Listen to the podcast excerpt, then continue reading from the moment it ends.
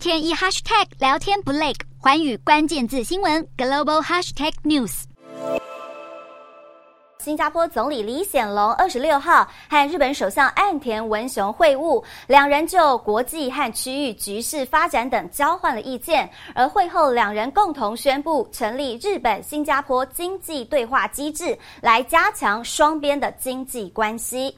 好，日本新加坡经济对话将由两国副部长或常任秘书主持，讨论双边合作，包括日本提出的亚洲未来投资倡议。而在会谈中，两位领导人。也讨论了在数位经济和绿色经济等方面的深化合作。